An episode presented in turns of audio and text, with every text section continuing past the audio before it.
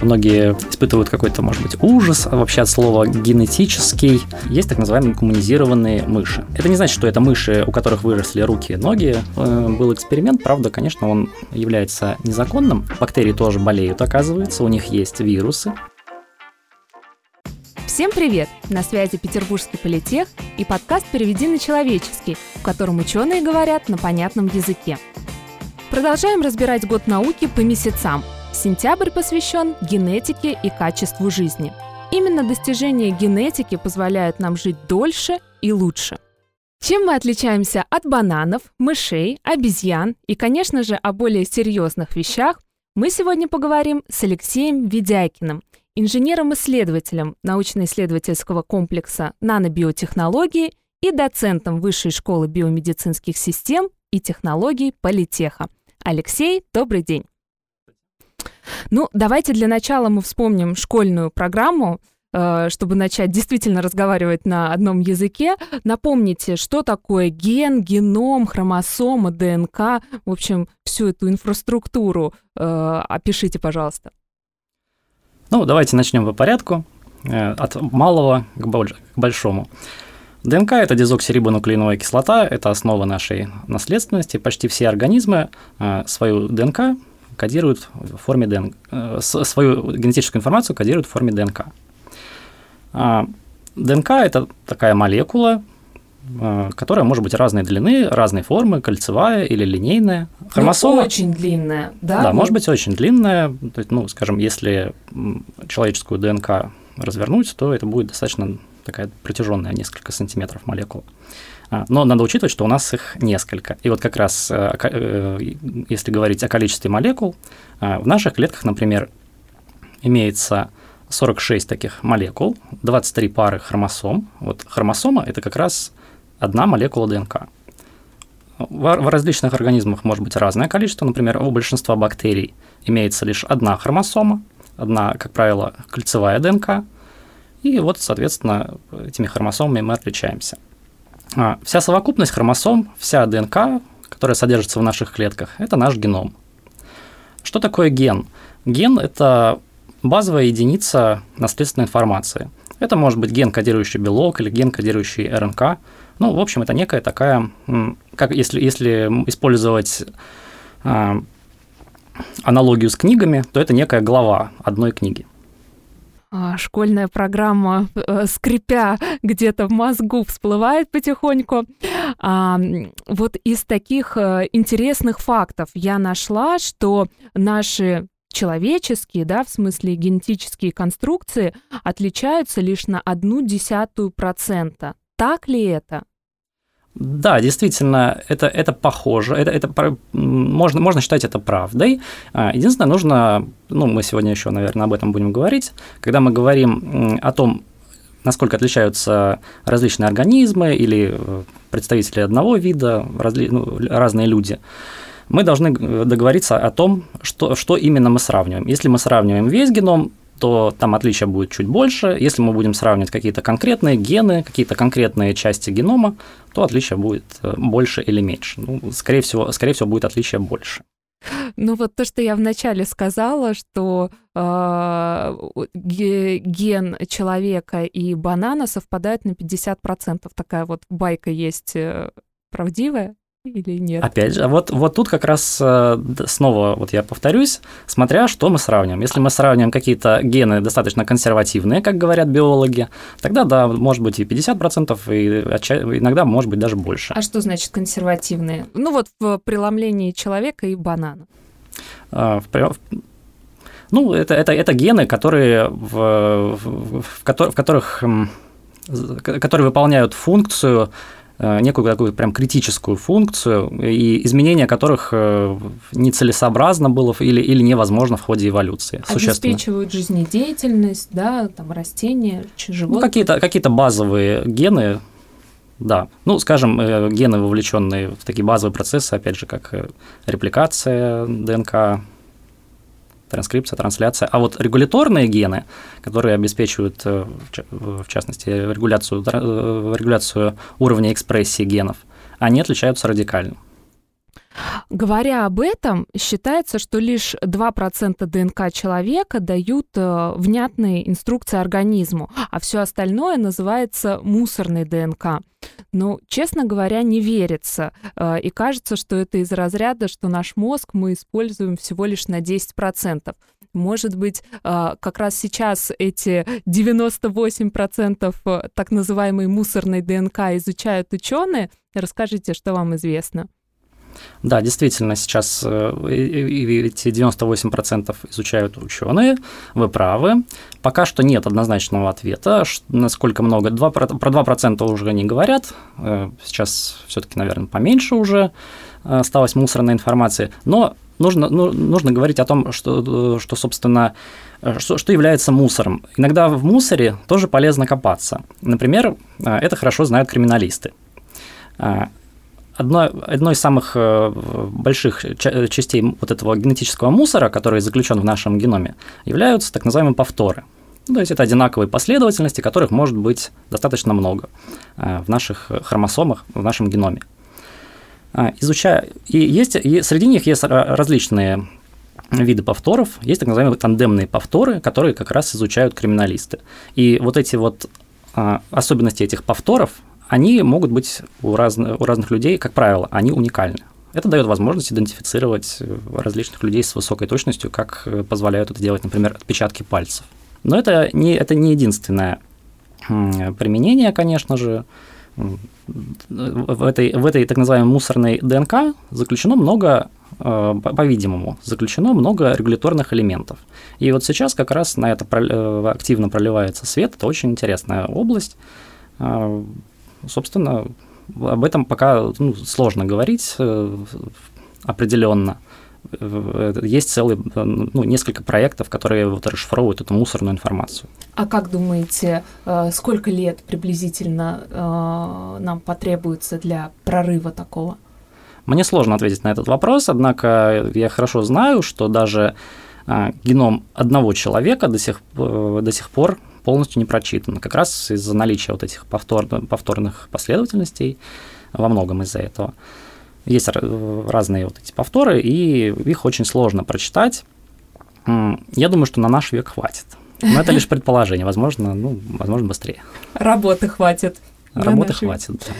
А, всегда было интересно, почему исследования разных препаратов, э, не только лекарственных, но и косметических, например, а, обычно проводят на мышах. Ну, объяснение, объяснение тут, в общем-то, достаточно меркантильное. Вряд ли кто-то захочет, чтобы исследование чего-то неизученного проводили на нем. Я вот слышала, что э, на мышах э, все тестируют, потому что на 98% совпадают наши э, геномы. А, так ли это? То есть на обези... э, наши гены совпадают на 99% с обезьянами, но обезьяны это крупное животное. Его дорого... жалко. И жалко, и дорогостоящее э, проводить такие эксперименты. А вот на мышах э, вполне приемлемо. Так ли это? Ну, вы правы, конечно, мышь и быстрее вырастить, ее не так жалко, действительно, это дешевле. Вы правильно, правильно сказали, что мыши от нас эволюционно более далекие организмы, поэтому наши гены не так хорошо совпадают, как, например, если бы мы использовали обезьян. А, есть, есть решения, которые позволяют справиться с этой проблемой. А, есть так называемые гуманизированные мыши. То есть гуманизированные. гуманизированные. А, это не значит, что это мыши, у которых выросли руки, ноги и еще какие-то признаки Которые читают человека. философов. Верно. Это не, это, это не так, конечно же. Это все еще мыши, но однако некоторые из их генов, они либо заменены, либо дополнены а, копиями генов человека. Вот, и это позволяет это, те или иные процессы, ну, в том числе вот, используют в иммунологии э, активно, проверять, э, ну, испытывать какие-то лекарства, проводить фундаментальные прикладные исследования. Спасибо мышкам, конечно, за это. Я знаю, что в одном из городов России установлен памятник лабораторной мыши, потому что без них действительно было бы очень грустно. А, над животными, и не только на самом деле, над животными а, ставят разные эксперименты. Вот в том числе хотела с вами обсудить клонирование. А, овечка Долли, все это помнят, какой вызвало прорыв. Расскажите, на каком этапе сейчас находится клонирование? Я так подозреваю, что а, от клонирования животных ушли, сейчас можно клонировать ткани и, как следствие, органы. А, на каком этапе наука находится? Ну, давайте, наверное, а, подойдем к вопросу немножко издалека. Что такое вообще клонирование? Обычно клонирование это не обязательно предполагает создание аналогичного организма, это может быть э, клонирование какого-то гена, например. Вообще молекулярное клонирование что такое? То есть это, это а, помещение, э, это, это помещение одного гена из одного организма в другой и его размножение. То есть э, нам, мы можем один ген размножить в, большом, в большом количестве. Это могут быть различные гены. Ну, самое простое, опять же, из области фармацевтики, нам нужно получить какое-нибудь лекарство, ну, например, инсулин. Вот, что, что люди сдел, делают – но они это сделали давно, еще в 70-х годах, а, взяли Escherichia coli, обычная кишечная палочка, поместили в эту кишечную палочку ген инсулина. Ну, это я немножко упрощаю. Там да, ситуация. Там ситуация сложнее. Поместили ген инсулина, кишечная палочка производит инсулин, и все счастливы, диабетики. Ну, вот, собственно, вот клонирование. А, клонирование организмов, а, клонирование организмов, это, конечно же, немножко посложнее. Если говорить э, в таком смысле более широком, очень интересный э, был эксперимент, правда, конечно, он является незаконным э, с точки зрения биоэтики, является недопустимым. Около двух лет назад в, одной из кита... в одном из китайских институтов были модифицированы эмбрионы человека с тем, чтобы, ну и, собственно, родились две девочки после этого, которые, как ожидается, не должны заболевать не должны быть, э, не должны инфицироваться ВИЧ, вирусом иммунодефицита человека. Вот. А, а так, конечно же, клонирование в широком смысле это такая базовая методика. В общем, у нас э, приходят студенты третьего курса, тоже занимаются молекулярным клонированием. Ну, на уровне бактерий, конечно же. Никто, никто не модифицирует э, ни людей, ни овечек доли и так далее. А вот если представить себя э, в сериале Черное зеркало, да, и, э, например, человек захочет э, клонировать своего умершего питомца, гипотетически такое возможно? Гипотетически такое возможно. Другой вопрос, что не все те признаки, которые мы ценим в наших питомцах, э, возможно, будут э, совпадать у старого и ну, нового питомца. Ну, то есть вы о характере говорите, да? Конечно. Даже о внешних, даже о внешних при, признаках, то есть, ну, скажем, окраска шерсти, она лишь отчасти определяется генетически, скажем, а вот э, паттерн, паттерн окраски кошки или собаки, он может варьироваться даже а как же то, что трехцветная кошка это обязательно девочка, и трехцветных котов, мальчиков не бывает? Да, верно. Но картина этих пятен будет разная даже у близнецов, у однояйцевых близнецов, так называемых, то есть у полностью идентичных с точки зрения генома. Очень интересно. А сейчас я хотела бы поговорить а, о вашей исследовательской работе. Вы являетесь руководителем научной группы, которая как раз изучает механизмы деления бактерий. Почему это важно, зачем это нужно, какие э, перспективы вы видите в этой работе? Ну, есть две, стор... есть две стороны вопроса, почему это интересно. Для меня, как для ученого, конечно, в первую очередь это фундаментальная значимость. То есть это разобраться в том, как это работает. Но все-таки для большинства людей, наверное, это не так интересно, поэтому я э, расскажу в первую очередь о практической значимости, почему это интересно. А, бактерии, когда мы говорим о бактериях, в первую очередь мы про практическую важность, конечно, вспоминаем, когда приходится с ними бороться тем, э, с той или иной целью. Ну, например, человек заболел, ему назначают антибиотики. Антибиотики, несмотря на то, что их, э, если мы придем в любую аптеку, Их там большое количество, много разновидностей. Однако не во всех случаях антибиотики могут помочь, к сожалению уже в наше время, в общем, довольно давно появились бактерии, так называемые мультирезистентные, которые демонстрируют устойчивость к большинству известных антибиотиков. Ну, по крайней мере, тех, которые находятся в клинической практике. Поэтому, конечно же, создание новых антибиотиков – это важная задача с практической точки зрения. Есть различные так называемые таргеты для э, воздействия антибиотиков. В большинстве случаев это либо клеточная стенка, либо рибосома, э, либо процесс транскрипции. Пока нет антибиотиков, которые блокируют деление. Однако есть много, уже достаточно большое количество, порядка 100 или, может быть, даже уже больше э, потенциальных молекул, которые могли бы быть использованы как антибиотики. И ну, нет сомнений, что в ближайшее время изучение деления оно поможет открыть и новые такие молекулы.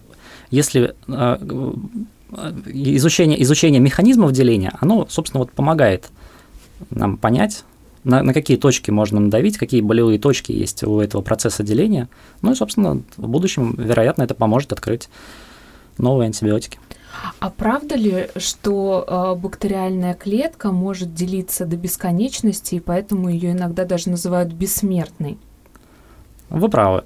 Бактери... Если бы бактериальные клетки так не умели делать, то да, мы бы, мы не бы, болели. нам бы не пришлось изобретать антибиотики. Вот. Но, к счастью или к сожалению, это не так. Наверное, к счастью все же, биоразнообразие – это хорошо. А, бактерии действительно, в отличие от наших клеток, умеют делиться бесконечно. Можно в первом приближении можно считать, что бактерии, они э, при, в процессе деления воспроизводят себе эквивалентные э, клетки, то есть э, дочерняя клетка, точнее, обычно они делятся бинарно, две дочерние клетки эквивалентны материнской, и так в каждом поколении. Но на самом деле это не совсем так. Во-первых, потому что возникают мутации. ДНК реплицируется с определенной точностью. Конечно, эта точность не может быть бесконечно высокой. Это с одной стороны. С другой стороны, существует так называемый горизонтальный перенос генов. Довольно э, ну, многие люди знают, что бактерии тоже болеют, оказывается, у них есть вирусы, у ну, бактерий есть вирусы? Да, да, конечно. Коронавирусов нет, но вот у них есть свои вирусы. Обычно такие вирусы называют бактериофагами. Поскольку конечным а, практическим а, воплощением вашего исследования являются все-таки антибиотики, я хотела, точнее, не могу не задать эти вопросы. Вот э, что при неправильном использовании антибиотиков у бактерий э, возникает э, устойчивость к ним, резистентность, да, вы говорили о супербактериях, назовем их так, да, а я говорю о каких-то обычных, вот, и, может быть, вы знаете, почему нельзя принимать антибиотики без назначения врача, а еще, что меня всегда удивляло, их нужно принимать в определенное время, то есть вот ты первую таблетку выпил в 8 утра, утра, следующую там тоже, э, то есть соблюдать определенную периодичность. Почему так? Ну, начнем с, начнем с самого простого, с периодичности. Почему периодичность важна? А, вот как, вы, как мы поливаем цветы, это тоже нужно делать регулярно, иначе земля пересохнет, ну, либо наоборот, если мы будем слишком часто делать, растение погибнет от избытка влаги. Также и в случае использования антибиотиков. Мы должны поддерживать, как говорят э, биологи, Э, поддерживать достаточно высокую концентрацию. То есть эта концентрация должна быть достаточна для того, чтобы бактерии погибли. Вот, собственно, поэтому их назначают э, пить, как это сказать, с определенным интервалом. Mm-hmm. Слишком часто принимать, понятно, это будет токсично. Антибиотик является токсичным для нас. Это будет э, удар по печени, по почкам.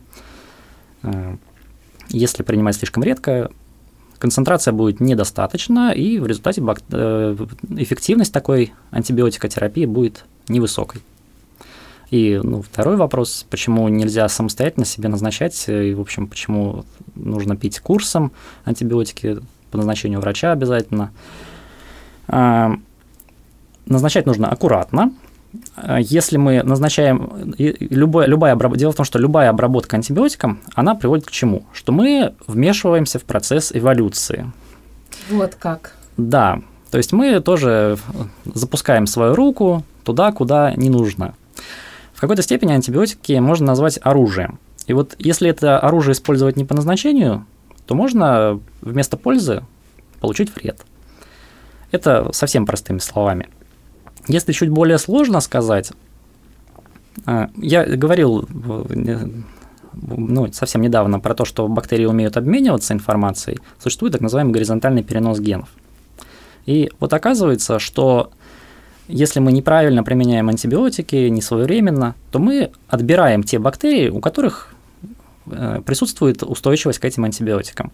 В процессе горизонтального переноса генов э, различные бактерии могут делиться между собой этим важным свойством. И так как э, мы вмешиваемся в эволюцию, мы, получается, отбираем, то есть это в, в, в сельском хозяйстве это называется селекция. Ну, в общем, хорошее слово. То есть мы осуществляем селекцию тех бактерий, у которых есть антибиотик, э, антибиотик устойчивость к антибиотикам. Таким образом, мы можем вполне создать себе, возник... ну, осуществить возникновение устойчивой, устойчивой бактерии. Вполне возможно, что у нас появится. А если э, она может у нас появиться, либо мы можем такую бактерию подцепить, и в результате в дальнейшем лечение антибиотиками будет неэффективно. И что невозможно. тогда делать? А, тогда придется применять другие антибиотики. Опять же, вот мы возвращаемся к тому, что нужны новые антибиотики, нужно их разрабатывать. Одни, кстати, интересно, интересно отметить, что сейчас одно, один, одним из альтернативных способов рассматриваемых, ну даже используемых э, отчасти а, для борьбы с бактериями наряду с антибиотиками является обработка бактерий вирусами, то есть вот этими самыми бактериофагами. Вот, вполне может быть такое применение. Но если злоупотреблять, то, возможно, человеку не поможет. Просто потому, что у него уже есть бактерии, которые устойчивы ко всему арсеналу имеющихся антибиотиков. К сожалению, такие случаи уже есть. Ну и последний вопрос на засыпку. Как лично вы относитесь к генной инженерии? А я, отнош... я отвечу на это достаточно просто. Я отношусь к этому спокойно. Я отношусь к этому просто как к инструменту. Да, конечно, я понимаю, что многие испытывают какой-то, может быть, ужас вообще от слова генетический э, или, там, не знаю, генетически модифицированный организм. Кто-то вычитывает эти названия, а производители даже в последнее время стали активно писать это, чуть ли не, не в принудительном порядке. Ну, я считаю, в этом нет, нет, нет ничего ужасного. Конечно же, а с точки зрения э, моего отношения к генетической инженерии, понятно, да, это просто инструмент. А если более конкретно сказать, да, вот, например, про генетически модифицированные организмы, ну, я к этому отношусь э, скорее положительно, чем отрицательно. А, Интересно, почему? Причина очень простая. Генетически модифицированные организмы, э, когда их получают, их достаточно хорошо проверяют. И модифицируют обычно достаточно прицельно, то есть модифицируют э, один ген или несколько генов. При этом проводят, э, это, это делают достаточно таргетно. Нужно понимать, что то, что получено так называемыми традиционными методами, ну, например, селекция. Э, селекция в 20 веке, она, например, агрокультур, она была на чем устроена? На том, что мутации принудительно вносились, например, посредством радиации. При этом отбирались, э, отбирались в процессе этой селекции организмы, ну, растения, например, да, которые обладали наиболее хорошими какими-то свойствами, но при этом не осуществлялось никакого контроля, где возникают, возникали дополнительные мутации. Конечно же, они, они возникают не только там, где нам нужно.